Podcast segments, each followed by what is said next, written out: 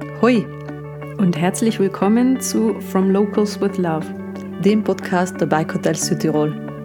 Mit Michaela Zingerle, Geschäftsführerin der Bike Hotels und mit Sissi Persch, Journalistin und Deutsche. Wir sprechen mit SüdtirolerInnen über ihren Weg. Über Wege, die sie einschlagen und gehen, Wege, die sie bauen und öffnen. In Episode 5 ist Elide Mussner zu Gast. Die Ladinerin hat im Frühjahr für Furore gesorgt, als sie sich in ihrer Rolle als Tourismusreferentin von Abtei gegen die Ausrichtung der Skiweltmeisterschaften 2029 aussprach. Statt des erwarteten Widerstands und Protests bekam Elida hierfür aber sehr viel Zuspruch. Ihr Werdegang ist von Sprachen, Menschen und Kulturen geprägt. Sie hat Russisch und Arabisch studiert und ist dann persönliche Assistentin von Hotelier, Lebensphilosoph und Nachhaltigkeitsvorreiter Michel Costa geworden. Miteinander haben sie seine Denkansätze zur Gemeinwohlökonomie in Form gebracht und die Stiftung Costa Family Foundation vorangebracht. Viel Spaß auf der Tour durch Elides Leben. Elide, grüß dich. Schön, dass du heute bei uns äh, im Podcast bist, bei From Locals with Love. Ich habe dich schon ein bisschen vorgewarnt über unsere Einstiegsfrage oder unsere Einstiegsaufgabe, was wir unsere Gäste allem stellen. Und das ist, wenn du auf deinen Lebensweg zurückschaust, dann? Dann berührt mich die Schönheit vom Leben. Kurz und bündig. Kurz und bindig ist immer gut, weil es viel Raum lässt für, für Interpretation und es ist ein sehr schöner Auftakt. Also auch von meiner Seite vielen Dank, dass du Zeit findest. Äh, Elide, das ist ähm, für uns jetzt das erste Mal, dass wir uns sehen, hören, sprechen. Deswegen bin ich besonders gespannt. Also du warst eine Wunschkandidatin von der Michi und dann habe ich mich so ein bisschen umgehört und dann hat sich herausgestellt, du bist die Wunschkandidatin von sehr vielen Menschen. Das ist schon äh, ganz spannend. Du magst du uns vielleicht deinen Lebensweg skizzieren? Ja, gerne. Danke, dass ich dabei sein kann und das wundert mich jetzt eigentlich, dass ich von vielen Wunschkandidatin bin oder sein sollte, aber es freut mich. Ähm, ja, mein Leben zu skizzieren halt, gelingt mir eigentlich meistens nicht so leicht, weil, weil mir vier Kind es ist so viel, man muss man so viel sagen und man weiß nicht genau, wo anfangen. Wir haben Zeit. Genau. ähm, ja, ich bin eine Ladinerin. Ich bin aus St. Ulrich im Grödnertal und ähm, ich war Eiskunstläuferin äh, sehr lange, schon mit vier Jahren habe ich angefangen und das war eigentlich mein, ja, mein Traum und mein Lebensinhalt für viele, viele Jahre habe dann in Bozen studiert oder bin auf der Oberschule gewesen, habe ein Sprachenlyzeum gemacht und habe dann so die Faszination in die Sprachen entdeckt, äh, alles was da drin steckt, die, die Geschichte, die Menschen, die, Gesellschaft und, und wie viel man da eigentlich ja, ähm, daraus lernen kann und entdecken kann und so. Und danach habe ich eben Sprachen weiter studiert in, in Florenz. Welche Sprachen hast du studiert? Auf der Oberschule äh, waren das, äh, also außer Deutsch und Italienisch, Französisch und Englisch und Spanisch. Dabei muss man sagen, lateinische Aussprache, deswegen auch Latein. ja, und dann auf der ähm, Universität habe ich als Französisch als Hauptsprache gehabt und dann ähm, Russisch und Arabisch. Ach so, natürlich. Mhm. Mhm. um bei einem Sprachstamm zu bleiben. Wow. Ja. Ja, also ganz faszinierende Sprachen, aber das klingt jetzt ähm, beeindruckender, als was es eigentlich ist. Wie bist du auf die Idee gekommen, nur ähm, äh, Russisch und Arabisch zu studieren? Oder? Wir haben die Kulturen also so extrem fasziniert. Ähm, weil normal, also die klassischen Sprachen sind Französisch und Englisch und irgendwie habe ich die einfach schon so in mir gehabt und wollte auf neue ähm, Horizonten hinaus, oder wie sagt man denn? Ähm, und eben das Russische, Russische hat mich fasziniert, also vor allem die Schrift da. Und ähm, beim Arabischen fasziniert mich einfach der, der Ton. Also allem noch, wenn ich Arabisch her, das, das nimmt mich ganz mit und der, wenn wir oft einmal so mit meinem Mann in, in einem Hotel sind oder so, da gibt es dann Al Jazeera oder so arabische Sender und dann hucke ich da und höre mir einfach leider den Ton an, weil's, ja, weil ich das einfach so wie so ein Kunstwerk empfinde. Sehr schön. Und, und wie viel sprichst du dann tatsächlich? Französisch spreche ich eigentlich gut und fließend und äh, immer noch sehr gut. Ähm, Englisch auch. Russisch sehr wenig und da ist ein bisschen die Schwierigkeit bei der italienischen Universität. Also man lernt viel Theorie, aber dann in der praktischen Welt ist das, also das ist sehr entfernt. Also Arabisch kann ich leicht schreiben, aber ja, so fast nichts eigentlich, muss ich schon sagen. Und bei den Sprachen ist ja so, dass wenn man sie dann nicht weiter pflegt oder auch nicht mit der Kultur dann in engem Kontakt ist, dann ist das einfach so Theorie. Also auf der Suche nach der Kultur oder den, den ähm, Schlüssel zur Kultur über die Sprache gesucht. Mhm, ja, genau. Also als Ladinerin hat mich das schon seit allem fasziniert. Wir sind ja, ich sogar mit unserem Ladinisch kommt man ja nicht einmal fast beim Arzt tun, weil der kann ja oft auch nicht Ladinisch und dann merkt man einfach auch, wie, wie interessante Flexibilität im Gehirn dann auch entsteht, also wenn, wenn man mehrere Sprachen im Kopf hat oder es passiert oft, dass man ein Wort hat oder irgendwie so ein Gefühl hat, das man dann in ein Wort übersetzt, das es nicht gibt. Das ist dann vielleicht so ein Mischmasch aus Sprachen. Und das hat mich allem so fasziniert. Auf der anderen Seite habt ihr, je mehr Sprachen man spricht, findet man eben für, für Dinge Möglichkeiten, sich auszudrücken, mhm. Die, die einen eben in, in, in einer einzigen Sprache fehlen. Also so geht es mir mit, mit dem Englischen das Einzige, mhm. was ich spreche. Mhm. Ähm, aber ich kann mir vorstellen, also ich, ich kenne aber auch Ladiner, die sagen, sie tun sich wahnsinnig schwer mit dem Deutschen und dem Italienischen und sie sind, sie wären gerne fließend in einer, einer dieser Sprachen auch, aber merken, dass sie immer wieder zurückfallen auf das Ladinische, weil es ihre Muttersprache ist. Und das dann natürlich schwierig, schwierig dann ist, wenn man sich ähm, vielleicht auch in einem größeren schriftlichen Werk ausdrücken möchte oder so, dass, das, dass es dann doch immer wieder die Zweitsprache ist. Mhm. Ja, ja, mhm. man lebt eigentlich in Zeitsprachen dann. Ähm, also mein ähm, Fokus bei der, in der Universität war ja dann Linguistik und da hat man eben, ist man die Themen umgegangen und eins von den Sachen, die mir geblieben sind, ist einfach, dass man eigentlich kann ja keiner eine Sprache perfekt. Auch wenn es deine Muttersprache ist, du kannst ja theoretisch nie perfekt. Deswegen, ja, also von einer perfekten Muttersprache zu reden, ist ja fast schon das Idealstatus, nicht, das man eigentlich nie erreicht. Aber du bist dann, du, du hast in Bozen studiert. Bist du, warst du auch im, im äh, Ausland? Hast du auch im Ausland studiert? Äh, studiert nicht im Ausland, aber ähm, ich habe daneben meinen Mann kennengelernt und mein Mann ist ein Gardertaler Mm, durch meinen Mann habe ich dann nochmal Gardatolerisch gelernt, also nochmal so äh, eine ladinische Abzweigung.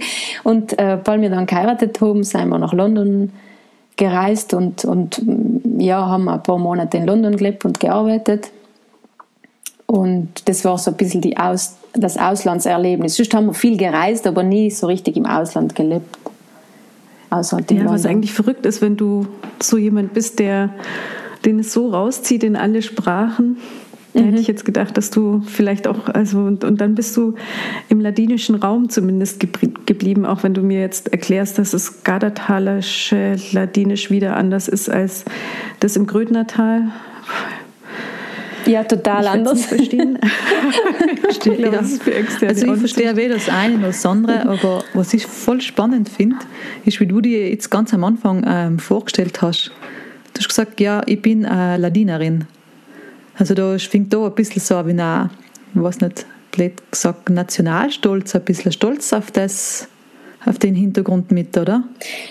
Ja, mit Stolz bin ich allem sehr vorsichtig, weil mir kommt für das, also da müsste man auch was dafür kennen und wenn ich jetzt ein Ladiner bin, kann ich nichts dafür. Das ist halt so passiert. Ähm, ich finde es mehr ähm, eine Erklärung fast auch, weil die ladinische Kultur ist halt einmal eine eigenständige Kultur und, und ähm, ja, ich finde es einfach auch schön zu sagen und da dem Wichtigkeit zu geben, vielleicht, dass man sich nicht allem dem dem Großen umpasst. So. Also ich kann das sagen, ich bin eine Südtirolerin, nicht? Deshalb bin ich in einem zweiten Moment nochmal Südtirolerin.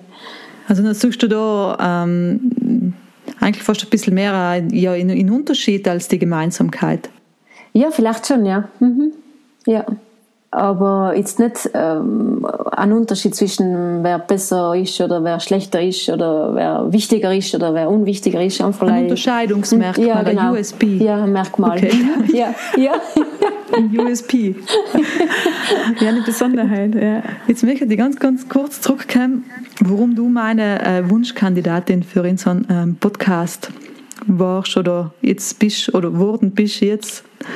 Ähm, irgendwie vor, das glaube ich war Anfang Juni, Juni, Juli, ich bin nicht mehr ganz sicher, ähm, bei einer Diskussionsrunde auf dem Reise in der Bozen gesehen, habe schon ein paar Artikel von dir auf salto.bz gelesen und ähm, ich habe es voll cool gefunden, wie du da in der ganzen Riege aus Menschen gesessen bist und ähm, einfach dafür gestanden bist, dass du gesagt hast, äh, Skiweltcup, äh, Entschuldigung, Skiweltmeisterschaft Corvara, ähm, nein, das ist äh, für mich ähm, nichts Nachhaltiges für den Tourismus, so sehe ich den Tourismus nicht. Und das hat mich irgendwo äh, voll fasziniert. Woher rührt dein Interesse eigentlich jetzt für den Tourismus und für die Nachhaltigkeit? Du hast gesprochen also durch die Sprache interessiert mich, oder ich habe gemerkt, dass eigentlich die Sprache ein Medium ist, ähm, für mein Interesse eigentlich für Sozialwissenschaften und für die äh, gesellschaftliche Entwicklung, die fasziniert mich einfach so und die interessiert mich enorm. Und wenn man in Gröden aufgewachsen ist, dann hat man wollens nolens mit Tourismus zu tun und Tourismus beeinflusst ein Leben äh, ganz, ganz stark.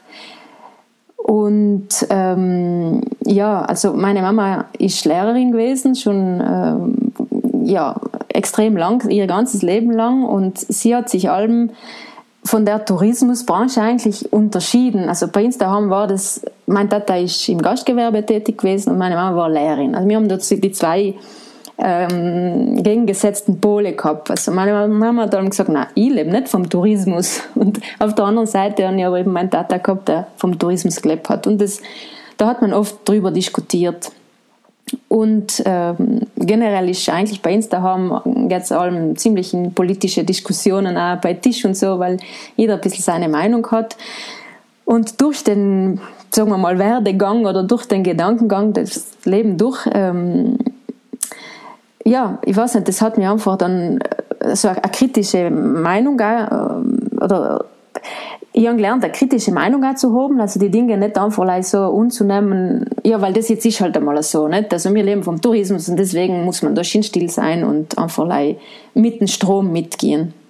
Das habe ich schon so ein bisschen drin gehabt. Und weil ich dann zufälligerweise eigentlich äh, Assistentin geworden bin vom Michael Costa, der ja äh, sehr viel sich mit Nachhaltigkeit beschäftigt hat und allem noch tut, dann ist das nochmal bestärkt worden. Also die Sichtweise ist nochmal bestärkt worden, dass es eigentlich nicht allem um Tourismus gehen soll, sondern da geht es um viel mehr eigentlich. Also das, das war, fast so, ah, da, echt, da gibt es noch jemand, der das so sieht wie wir sollen daheim gesehen haben. Das ist nicht Leih so in unserem Kleinen. Als äh, Nicht-Südtirolerin, glaube ich, müssten wir kurz erklären, wer Michel Costa ist. Und wenn du auch äh, vielleicht erzählen magst, wie, wie du bei ihm gelandet bist, per Zufall. Äh, der Michel Costa ist äh, Hotelier aus Corvara, aber eigentlich auch ein politischer Mensch. Ähm, er hat äußert allem politische und auch sehr kritische Meinungen. Und ähm, ja, er hat äh, vieles in seinem Leben ähm, nebenbei gemacht, also nicht gleich Tourismus, sondern hat da die Costa Family Foundation gegründet. Das ist eine Stiftung für Benefizprojekte, Entwicklungsprojekte und ist Präsident auch von der Maratona des Dolomites, was eins von den wichtigsten äh, Radveranstaltungen, internationalen Radveranstaltungen ist. Und zu ihm gekommen bin ich eben zufälligerweise, weil ich war gerade dabei, ähm, die Uni abzuschließen und habe einen Sommerjob gebraucht. Und äh, man hat eine Rezeptionistin gesucht im Hotel und äh, weil ich meine Studien allem hauptsächlich selber gezahlt habe, habe ich einfach Arbeit gebraucht. Und da habe ich ja nicht lang geschaut, ob es eine schöne oder eine schlechte Arbeit ist. Und dann bin ich da an der Rezeption gelandet und eigentlich absolut nicht mein Traumjob oder irgendwas, äh, irgendein Gebiet, was mir interessiert äh, hätte.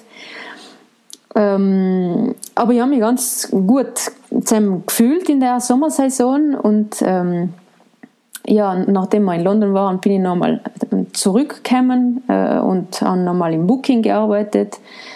Ähm, ja, wieder eigentlich, weil man irgendetwas dienen muss und weil man sich erhalten muss und weil einfach noch die, die, die tolle Arbeit da, die ich mir so viel gewünscht habe, noch nicht da war und weil meine Ideen am meisten sehr konfus sind in der Hinsicht. Und weil dann, ähm, unser erster Sohn geboren ist, der Ezra, dann habe ich mir eigentlich gedacht, fein, jetzt, jetzt bin ja Mama und jetzt wäre ich das tun und wäre daheim sein, muss nicht mehr mit dem Tourismus da mitlaufen und kann einfach mein Familienleben genießen. Es war dann leider nicht so positiv äh, die, wie, wie, gedacht und weil ich dann daheim gesessen bin mit dem Kind, habe ich gedacht, na, bitte, was tue ich denn jetzt? Ich muss, ich muss tun, weil ich wäre narrt. Du hättest sie natürlich Russisch, Arabisch, äh, Französisch, Ladinisch erziehen können, genau. liebe Elide. Da hättest du ja schon eigentlich einen Auftrag gehabt, du. Aber vielleicht ein Esra auch ein bisschen überfordert. Ja, der Arme. Der arme Kerl. Ja. In München ist es halt Chinesisch, weißt du? Da ist der Trend. Die Zweitsprache Chinesisch, glaube ich. Weil da liegt die, das Geld der Zukunft, ihn habe zumindest. Sorry, jetzt habe ich dich unterbrochen. Ja, also die Herausforderung, das, das Geistige hat dir wahrscheinlich gefehlt in der Zeit. Ja, und, und was ich immer so höre, ich habe Michael Costa noch nie getroffen. Ähm, aber wenn, wenn ich mit Menschen über ihn spreche, dann hat das immer ein sehr, hm, also er ist ja ein, ein, starker Querdenker und Eigendenker und stößt Dinge an. Und er hat so ein bisschen diese Mentorenrolle. Täuscht es oder er ist schon sehr ein sehr inspirierender Mensch. Also es ist so dieses Lehrende auch. War das auch, kann man das so sagen, für dich so eine Lehrfigur oder Mentorenfigur schon? Ja, ganz, ganz stark eigentlich. Ich, äh, ich sage auch immer, er ist und war, war oder, und ist mein Mentor und ähm, ich habe so viel von ihm, ihm und durch ihn auch, auch gelernt und ähm, ja, also ähm, er hat die Fähigkeit, die, die Menschen so zu, heutzutage benutzt man ja das Wort Empowerment, nicht? Also so zu bestärken und, und, und zu führen auch. Und wenn man ja ein bisschen Lust hat und ein bisschen Interesse hat, dann kann man wirklich viel lernen mit ihm und durch ihn. Mhm. Eben, und die zehn Jahre bei ihm haben mich sicher sehr, sehr stark geprägt, ja. Mhm. Was hast du dann gemacht bei ihm? Eben, ich war als Assistentin, ähm, habe als Assistentin angefangen. Er hat noch nie eine Assistentin gehabt und deswegen war das so ein bisschen, haben wir eigentlich zusammen angefangen, das aufzubauen. So, was macht jetzt die Assistentin? Mhm man kann das machen, ja, machen wir mal das. Oder kann da mal Text schreiben, ja, probieren wir es einmal mit dem Text schreiben.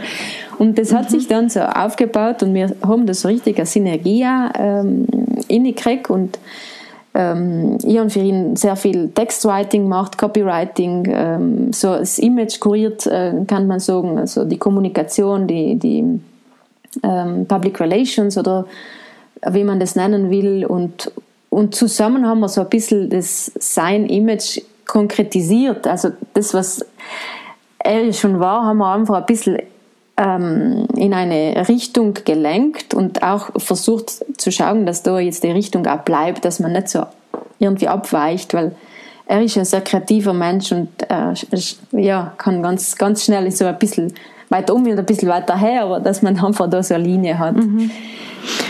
Also sein Gedankengut so, so stromlinienförmig irgendwie kanalisieren, dass, dass man es draußen auch versteht. Genau. Das ist ja häufig, wenn, wenn so Fetzen immer wieder durch, durch den Kopf rasen und, und sich immer wieder so ausfransen. Genau. Mhm. Mhm. Ja, magst du mal ein bisschen von seiner Philosophie erzählen, die, die du ja wahrscheinlich auch mit ihm gemeinsam entwickelt hast? Das ist ja dann, wie du sagst, eine Synergie. Das ist ja dann nicht eine einseitige Umsetzung, ich schreibe jetzt mal einen Text, sondern ihr habt sicherlich äh, euch gegenseitig da auch befruchtet. Was, was für eine Philosophie ist, steckt dahinter? Ähm, seine Philosophie ähm, ist auch sehr viel durch, durch, das, durch die Gemeinwohlökonomie geprägt worden. Er hat eigentlich schon den Gedankengang oder die Haltung in sich, also das, ähm, nicht das profitorientierte, exklusive profitorientierte Handeln, sondern einfach das Menschliche auch und ähm, das, äh, wie soll man denn sagen, das ähm, fast so eine maniakale ähm, ähm, Achtung, oder wie sagt man denn, ähm, Attenzione al dettaglio, also die, die Detailverliebtheit. Ja, so. genau, also so richtig extrem. Äh, es muss irgendwie allem alles perfekt sein und das ich weiß nicht, da ist die Kreativität drin, also auch im, im, im Hotel und im Umgang mit den Menschen und im Umgang mit sich selber und im Umgang mit, der, mm, mit dem Unternehmen. Also da wird allem ganz viel überlegt und, und durch die Gemeinwohlökonomie eben, äh, durch die Theorie danach von Christian Felber, hat es fast so ein bisschen äh, nochmal eine Stärkung gekriegt und, und eigentlich auch, äh, ist konkreter geworden. Ähm, und wir haben uns dann in der Richtung sehr viel weiterentwickelt, auch äh, mit den Unternehmen, haben Gemeinwohlbilanzen erstellt, haben uns allem wieder ähm, zusammengesetzt und viel diskutiert und viel auf Transparenz gebaut und das war so eine kleine Revolution, die er dann im Gang gesetzt hat, eigentlich in ein Familienunternehmen, das ja in den 50er Jahren entstanden ist. Und ja, da gibt es äh, die Chefitäten und dann gibt es die Mitarbeiter, äh, allem in einer Familie, aber das war halt nochmal noch mal ein Schritt weiter. Ähm, ja, und was, was sehr wichtig ist bei ihm auch, die, die Liebe für die, für die Umwelt also, und für das Schöne und das, es, das, über, das Überlegen. Es muss allem alles gut überlegt sein und nicht einfach so irgendwas innehauen, irgendwas umbauen, irgendwas hinstellen. Also das geht nicht. Kurz und knapp, wie kriegt man das zusammen, von Menschen zu leben und vom Tourismus zu leben drei Hotels zu haben und gleichzeitig zu sagen, ich setze auf die Gemeinwohlökonomie, ich setze auf ähm, Nachhaltigkeit, ich setze auf ein Bewusstsein im Umgang mit der Umwelt. Wie, wie klappt das? Wie, wie kommt, also das ist ja wahrscheinlich die Diskussion, die ihr ständig geführt habt. Wie, wie funktioniert das? Hast du die Lösung? Also die Lösung ist eigentlich klein zu bleiben. Ähm, nicht zu groß zu werden. Weil sobald man zu groß wird und man ist allemal zu groß, verliert man den Kontakt mit, mit dem Gast, mit dem, was man tut. Und ähm, ja, es, ich muss, also es ist ein ständiger Paradox, eine ständige Gratwanderung und, und oft sehr, sehr frustrierend, weil unsere ähm, Ökonomie und unser System und, und Tourismus ist ja ähm, voll in dem System drin. Der Tourismus in Südtirol, der, der sieht, sieht das nicht vor. Also das, da ist so ein Error. Also sobald du nicht mehr wachsen willst oder nicht mehr wachsen kannst, dann bist du eigentlich äh, ja, fast verloren, so irgendwie, nicht? Ähm, und ja, ich weiß es nicht. Also wie gesagt, die Lösung ist, ist von mir aus einfach like, klein bleiben, bescheiden bleiben. Meine Oma hat dann gesagt, man muss sich zufriedenstellen und äh, einfach irgendwann einmal zufrieden geben. Und, und, und da braucht es extreme Disziplin. Und schon wenn man nochmal ein Haus dazu nimmt, also nochmal ein Hotel dazu nimmt, dann ist es nochmal schwerer. Und wenn man dann nochmal ein Hotel dazu nimmt, dann ist es nochmal schwerer. Also das die Schwierigkeit multipliziert sich. Ähm, ja, und die Frustration eigentlich, dass man das nie so richtig hinkriegt, allem so schrittweise und dann zwei Schritt, also ein Schritt nach vorne und zwei Schritt zurück wieder, der hat mich dann auch letztendlich dazu gebracht zu sagen, okay, na, ich mag nicht mehr. Und nach zehn Jahren habe ich dann auch effektiv gekündigt und ist mir extrem schwer gefallen, aber ich habe einfach gesehen, letztendlich geht es im Tourismus das ist, jetzt eine schwerwiegende Aussage, aber einfach um Marketing. Und auch die ganzen Schienentheorien, ja, ich, ich, ich weiß nicht, wer wirklich, wirklich, wirklich dran glaubt. Also mein Idealismus hat mir da einfach gesagt, nein, das ist jetzt genug. Das ist effektiv, wie du gesagt hast, eine, eine Gratwanderung. Einmal rutsche ich auf der einen Seite ein bisschen und einmal auf der anderen Seite auch nicht. Aber wenn du jetzt zehn Jahre mit denen ähm, beschäftigt hast, hast du dir wahrscheinlich oder mit oder ohne Michael Costa ist egal, sich auch Gedanken gemacht, okay, wie schaut es äh, künftig aus? Nicht? Jetzt, du bist in die Politik eingetreten, du bist in Abtei bist du ähm, Gemeindeassessorin und du hast eben Sam ähm, gegen die Austragung von Skiweltmeisterschaft äh, gestimmt.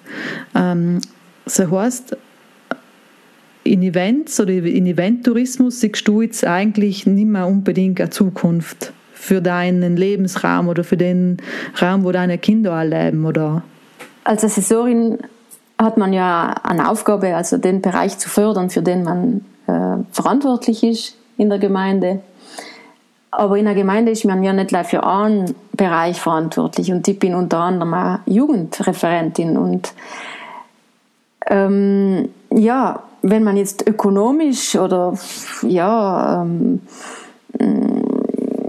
ja, in der Hinsicht geschäftlich gedacht hat, dann ja, wieso nicht der Weltmeisterschaft, wenn es irgendwie allein ein bisschen Geld kommt, wenn man irgendwie allein ein bisschen Infrastruktur herkriegt, hm, wieso nicht? Und die haben wirklich lange überlegt und mich mit vielen Leuten ausgetauscht, vor allem auch, muss ich schon sagen, in der Familie wieder, kommen wir zurück zu dem, äh, zur Familie und mit meiner Mama und mit, mit meinem Tata und und die haben mich nicht darüber ausgesehen. Also, weil wir da äh, die Entscheidung äh, abgestimmt haben, dann bin ich da gesessen und habe mir in meinen Kopf hat, habe ich mir die Frage gestellt, was, so, was, was, tust, was hast du jetzt die Courage nachzusagen? Weil du dich angeärgert hast, dass, dass man Leid predigt und nicht tut. Also, dass man Leid Nachhaltigkeit predigt, aber dann letztendlich, wenn es darum geht, ja, ein bisschen Geld herzukriegen, dann lassen wir es halt echt nochmal gut gehen, nicht? Dann habe ich mir gedacht, na, da muss ich jetzt gerade stehen und da muss ich zu meiner Haltung stehen, weil das wird noch die nächsten Jahre auch prägen und dann habe ich einfach auch dagegen gestimmt. Ähm, weil, ich weiß nicht, also das ist vielleicht auch eine privilegierte ähm, Situation, in der wir entscheiden können. Alta Badia und das Gardertal brauchen nicht unbedingt nochmal so eine Weltmeisterschaft, um zu überleben oder um irgendwie im Tourismus nochmal einen Schubser zu geben. Das wäre einfach leise mal nochmal etwas drauf gewesen. Das ist nicht wie vor 40 Jahren gewesen, wo man vielleicht wirklich danach von dem profitiert hat. Und das müssen wir uns schon auch eben bewusst sein, nicht? dass wir sind jetzt zu einem Punkt angelangt, wo wirklich auch genug ist, was gut geht. Da muss man nicht allem nur mal antrauen du hast vorhin gemeint, es braucht da viel Disziplin dazu. Ich glaube, es braucht halt auch Selbstbewusstsein und was du gemeint hast, diese Konsequenz. Jetzt ähm, habe ich das so ein bisschen gegoogelt und habe dann erwartet, also ich habe auf Salto BZ geschaut, ähm, unter ein Interview mit dir, glaube ich, das äh, sehe ich leider nicht ein, aber ich sehe die Kommentare ein.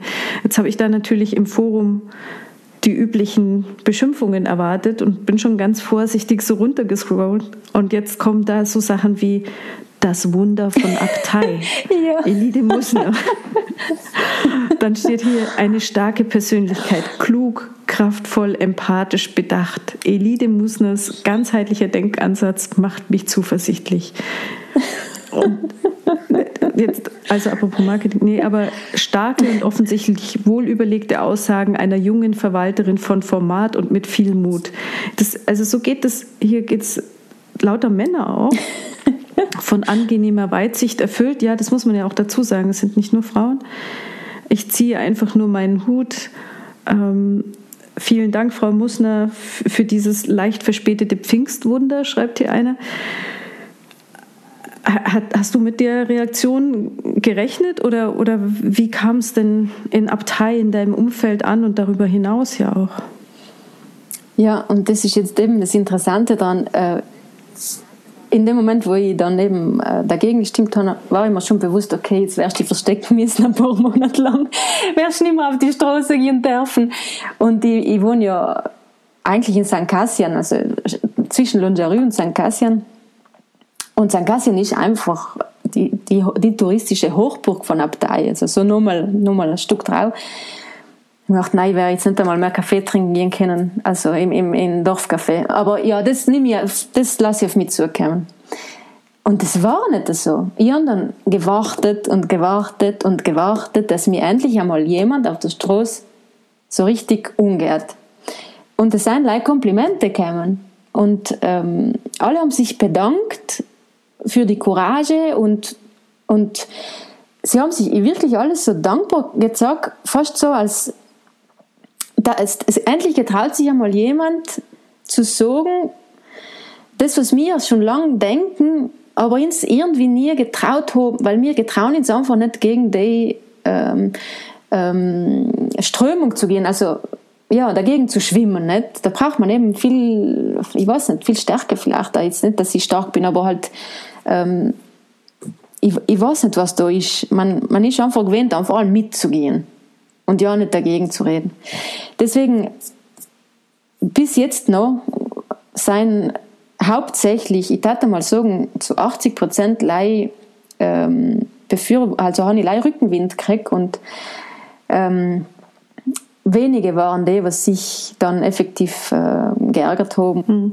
Ja, ich meine, Diversität und unterschiedliche Meinungen, das ist ja gut, dass es gibt und die dürfen ja ihre Meinung durchaus äußern. Aber wenn du sagst, dass es halt gegen den Strom ist, offensichtlich nicht, Elide. Also offensichtlich ist dann, ist der, geht der Strom eigentlich in eine andere Richtung und wir wissen es nur nicht.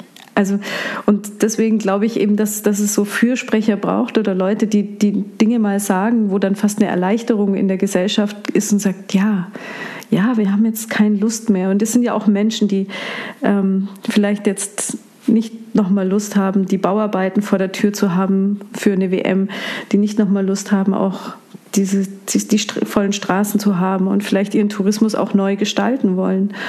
Und von, von, von meiner Seite als deutsche Touristin jetzt potenzielle ähm, sehe ich das ja ähnlich. Also es kommt natürlich darauf an, was man sucht, aber der eine sucht den Massentourismus, der ist froh, wenn er unter vielen Menschen ist und wenn er nicht allein ist und wenn er anstehen kann und in der Liftschlange steht und vorher im Stau, das brauchen die Menschen ja auch. Das gibt ihnen Sicherheit, viele, viele suchen das.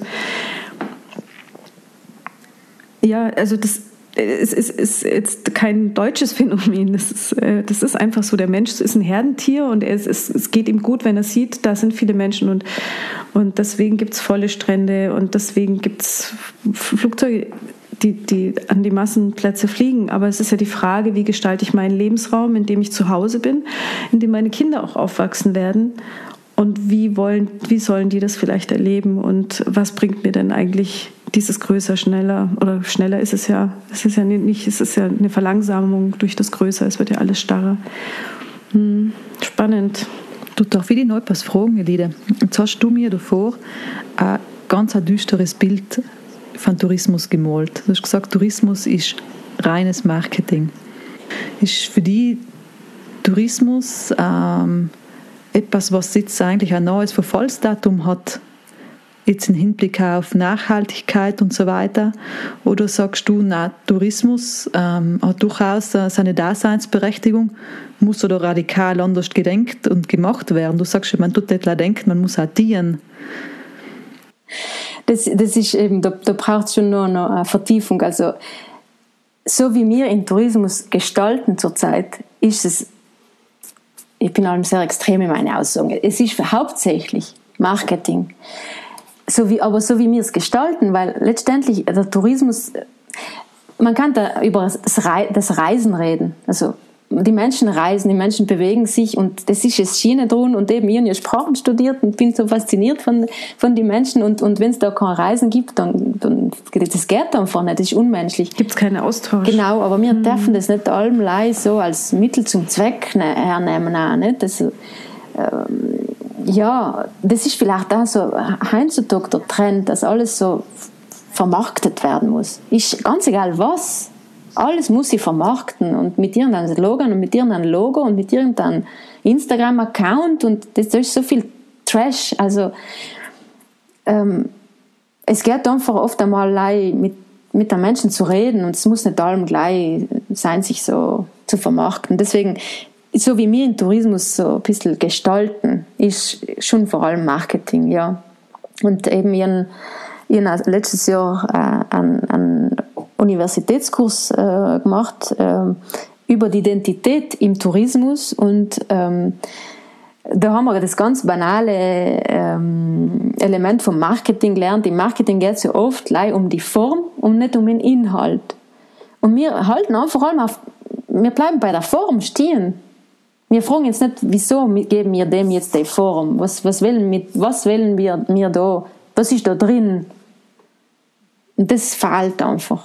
Weil wenn wir uns im Moment überlegen hätten, was, was haben wir denn da drin? Ja, okay, dann wird es viel komplexer, nicht? Dann ist es nicht so leicht, einfach leise. Wir müssen ja, also wenn wir mit Tourismus zu tun haben, dann müssen wir ja als Mensch irgendwie eine Freude haben mit dem, was wir tun. Das ist im Tourismus noch mehr als wie in anderen Bereichen, weil wenn ich nicht der Freude habe, auf meine Gäste zuzugehen und mit ihnen zu ratschen und, und nicht der Freude habe mit dem Gebäude, wo, wo ich da gerade bin, mit dem Haus, das ich vermarkten tue, das, das, das geht dann einfach nicht mehr zusammen. Deswegen auch, es, es, ist, es darf nicht allem alles gleich sein. Wenn wir Menschen ins mehr Raum geben täten, dann wäre da nicht allem alles gleich. Weil jeder, was nicht, ja, vielleicht gefällt nicht einmal in jedem die, die Sicherorgel, aber das ist halt authentisch, nicht? Und so lokal und so Tradition. Du, du warst zehn Jahre bei, bei Michael Kost. Was tust du jetzt? Bist du jetzt eine Vollzeitmama, wie du gesagt hast, oder wie dein ursprünglicher Plan war? Na, jetzt ähm, bin ich eigentlich Freiberuflerin und äh, im Bereich auch im Bereich Kommunikation und ähm, aber ich, ich habe noch nicht so einen richtigen Weg eigentlich gefunden. Die haben damals entschieden, das geht nicht so und jetzt nehme ich mir einfach einen Luxus zu sagen, okay, jetzt, jetzt lasse ich einfach Zeit, lasse ich mir einfach Zeit, da zu schauen, wo mich das hintreibt. Und was man nicht vergessen muss, ich war in den zehn Jahren Managerin von der Costa Family Foundation, die Stiftung von Michael Costa. Und ich arbeite allem noch auch für die Stiftung weiter, weil, ja, und in der, ja, also die Stiftung ist einfach sehr sinnstiftend, wirklich. Also da hat man einen Sinn, da fragt man sich die ganze Zeit, wieso. Ich habe eine Zuhörerinnenfrage. ich habe tatsächlich ähm, WhatsApps bekommen mit Fragen, die an dich gerichtet werden sollen. Echt? ähm, ja. die gehen eigentlich schon in die Richtung, in, in die wir jetzt gerade lange gesprochen haben. Aber vielleicht kannst du mal positiv optimistisch für deine Kinder in die Zukunft schauen. Die Frage war, welche Ideen oder Visionen hast du für das Gardatal? Im Gardatal seien wir noch, also wir sind privilegiert, weil wir nicht so schnell, also so eine schnelle Entwicklung gehabt oder, oder weil wir vielleicht später angefangen haben mit der touristischen Entwicklung. Und wenn wir jetzt klug sein, dann nehmen wir das als, als ähm, wie sagt man denn, als Stärke. Also da müssen wir jetzt verstehen, das war ein Glück und wir, da müssen wir jetzt Halt machen, weil wir dürfen nicht unstreben, was Gereden ungestrebt hat. So, so gut ich eben äh, mich in Gröden fühle und wie, wie gerne ich auch Gereden habe, aber deswegen die Vision fürs Gardertal ist eigentlich, dass es ruhig bleibt, dass es äh, nur den gewissen, den gewissen Flair behaltet vom, vom Echt, von Echt, an Echtheit, dass es nicht irgendwie in, dem, in der Masse hineinschlittert, dass es einfach ähm, ja, mm, zu sich selber steht. Also nicht irgendwie in der großen Schwester nachmachen will, aber einfach seine, seinen eigenen Weg auch geht. Und der Gardertal hat einfach auch noch viel Landwirtschaft, hat ähm, noch die großen grünen Flächen, hat sehr viel äh, Berg, also mit dem Fahnes äh, Naturpark und einfach äh, ist noch sehr, sehr äh, so rough, sagt man auf Englisch, nicht so, ich weiß nicht, wie man es auf Deutsch sagt deswegen eigentlich, ja. Also das deutsche Wort für rough wäre unberührt. Echt? nee, das ist das, das nein. Okay. Unberührt klingt jetzt natürlich nicht gerade nach rau, aber also unberührt hätte man es auf touristisch übersetzt. Ja. Das ist ja eine eigene Sprache. Genau. Das, äh, professionelle Texterin kann alles vermarkten. Nee, aber ich, ich, ich sehe, das Gardatal ist, ist, ist ja auch wirklich, wirklich wunderschön und es gibt ähm, so tolle Ecken wie die Amentara-Wiesen. Oder auch die Hochebene von Pralunja im, im Sommer ist einfach oh, verrückt, wenn man da oben steht. Und, also es ist eine Bühne. Und du schaust rum und du siehst die Dolomiten und bist nur am Schauen und denkst dir, okay, der liebe Gott, der hat hier schon eine Zeit verbracht. Ähm, und du lebst in Lungerü und Lungerü ist ein Bergsteigerdorf und hat sich dem ja auch tatsächlich verschrieben weil das war auch eine Frage, eine Zuhörerinnenfrage. Ihr könnt uns immer gerne Fragen schicken, auch wenn ihr nicht weißt, wer, wisst, wer als nächstes drankommt. ähm, ob du vielleicht auch neue und nachhaltige Ideen für das Bergsteigerdorf hast. Beschäftigst du dich auch mit Lungerü und der Zukunft von Lungerü? Ähm, ja, Lingerie hat mich eigentlich allem fasziniert, genau deswegen, weil es fast so ein Ist, durch, das noch nicht innegedrungen, die, ähm, mhm. die Masse. Man muss erklären, es, ist, also, es wird auch Campil genannt, falls jetzt jemand nachschaut. Man findet es nicht immer unter dem Namen Lungerü. Es ist ein Sackgassental, das ähm, abzweigt vom Gardertal. Ja. Genau, wir wohnen genau am Ende der Sackgasse und es, es ist so leise und so ruhig und so, also wenn man da herkommt und denkt man sich, was ist denn da? So, boah, da geht es mir gut und erst irgendwann versteht man, ist kein Lärm, da, da sind keine Autos. Ähm, ja, für Lingerie, ich beschäftige mich eigentlich wenig in der Hinsicht mit Lingerie, aber ich hätte auch einen Wunsch und, und Wunsch wäre wirklich der, dass man weiter auf den, auf den Weg geht und sich auch getraut, sich zu wehren, wenn, wenn einem gesagt wird oder wenn ihnen vielleicht gesagt werden äh, wird, äh, jetzt nur das und das müssen nur das dienen und jetzt müssen wir schauen, noch mal mehr Bars oder noch mal mehr, was weiß nie was, äh, Geschäfte oder noch mal, sich getrauen, sich zu wehren und sich zu schützen. Und vielleicht, also für Lingerie sollte sich nicht so als ähm, ähm, auch, wie, wie, sagt man denn, wenn man so als Außenseiter fühlen, sondern eigentlich vor allem als, als Hauptdarsteller fühlen, weil sie seien nicht irgendwie zurück oder, oder da ist man nicht irgendwie zurück oder einfach nicht so weit wie die anderen. Nein, nein, da ja, ist man noch glücklich und hat noch ein bisschen Ruhe. Ständig, was, was schon auch zu sagen ist, es, es ist nicht leicht, die Lingerie zu leben. Und ich habe mal gedacht, das ist viel leichter. Jetzt ist es so verschieden, dann wird es mir so viel gut gehen. Ja, nicht so leicht. Weil eben, wie ich es gesagt habe, der Mensch braucht die, schon auch zum Teil die Masse oder die, die Menschen oder unter Menschen gehen. Ja, das hat man jetzt gesagt, wie, wie sehr wir es brauchen eigentlich nicht. Mhm. Mit letzten Jahr mhm. und heuer auch im Winter das haben wir auch beim letzten Podcast gehabt, nicht? Wie, wie, äh, wie wir uns da, in, ich wohne in St. Lorenzen, wo wir uns gefreut haben, wo wir auf dem, auf dem Campingplatz wieder deutsche Nummernschilder, belgische Nummernschilder und so ja, weiter genau. gezeigt haben. Also nein, du hast effektiv recht. Also gerade der Austausch, das, das ist sicher das, was wir, was, was, was wir einfach brauchen, nicht? Ich glaube dran. Also ich sehe es jetzt nicht so düster. Ähm, ich weiß nicht genau, wo die Lösung liegt wie man den Tourismus kanalisieren kann, wie sich das Ganze wieder verteilen wird, eine Entlastung geschaffen wird für, für überlastete Gegenden. Ähm, aber ich sehe keine Alternative zum Tourismus im Sinne vom Reisen und vom Austausch zwischen den Menschen und den Kulturen. Weil wenn wir uns das, wenn wir das nicht mehr tun, wenn wir uns isolieren, wenn wir denken, wir können auf Inseln leben, wie Herr Trump denkt, er kann auf einer Insel leben, die Trump heißt, dann wird es sehr, sehr gefährlich. Aber was ich, was ich cool finde, ist aber ähm, als, als, als vielleicht als Lösungsvorschlag, was eine Perspektive oft einmal wechselt, anders eine fühlt, mit dem Sam bist du eigentlich auf dem richtigen Weg, sagen wir so. Finde ich. Da geht es ja dann genau um das, um, ums Gemeinwohl. Nicht? Wir müssen eigentlich allem an, an, ans Gemeinwohl denken und nicht an was wir gern hatten. Und das hat mir eigentlich schon, äh, ich habe da schon eine Lehre daraus gezogen, weil wir vor einem Jahr nach Lingerie gezogen sind. Äh, ich, ich sehe jetzt die Sache schon ein bisschen anders, weil ich habe mir auch gedacht, ja, perfekt, also abgeschieden, isoliert, perfekter ging es nicht. Und da merkst du einfach wieder, ein bisschen etwas braucht es schon. Also das geht nicht, dass man allem leider Extreme hat. Und eben, Wieder so noch anders steht. Genau. genau. Es geht letztendlich ja. jetzt um, um das Gleichgewicht, was man schaffen muss. Es darf nie außer Gleichgewicht geraten. Wir sind ja auch ein Ökosystem.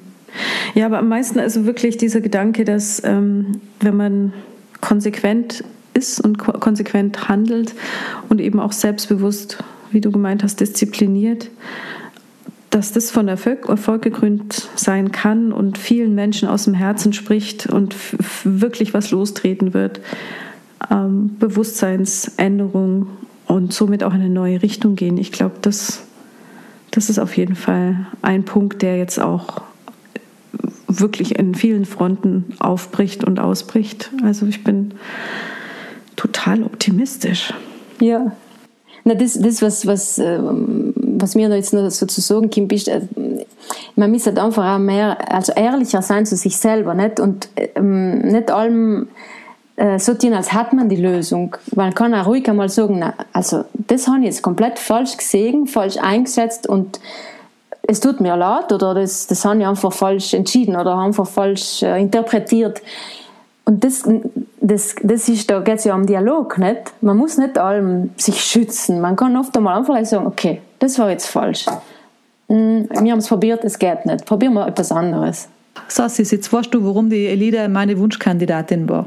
Oder hast du andere Fragen oder zweifelst du noch an, an meiner Absolut Wünschen. überhaupt nicht. Also ich hatte das tatsächlich das Gefühl in Gesprächen mit, mit diversen Menschen, dass, dass die Elite so aus diesem Mentorendasein selbst zur Mentorin geworden ist. Also das war so mein das Feedback, dass ich jetzt wird sie ganz rot. Ja. ähm, nee, aber es ist tatsächlich das Feedback, das ich bekommen habe und ich finde es sehr schön. Also ich finde ähm, diesen diesen Gedankengang sehr schön und ich finde es natürlich auch wahnsinnig spannend, wie, wie du versuchst, ähm, die Dinge ein bisschen aufzubrechen und neu zu denken. Mhm. Vielen lieben Dank für deine Zeit. Danke, Danke, euch. Lide. Und ich hoffe, wir sehen uns einmal in Persona. Ja. Und ich würde mich, ich mich voll freuen, wenn wir mit in, in Kontakt und im Dialog bleiben könnten. Ja, sehr gerne. Willkommen nach Lungerü. Ja, genau. Ja. Damit endlich mal wieder Deutsch in Lungerü mit dir ähm, Russisch sprechen. ich lerne noch schnell Russisch. Merhaba. Vielen lieben Dank. Merci. Danke, danke und vielen Dank.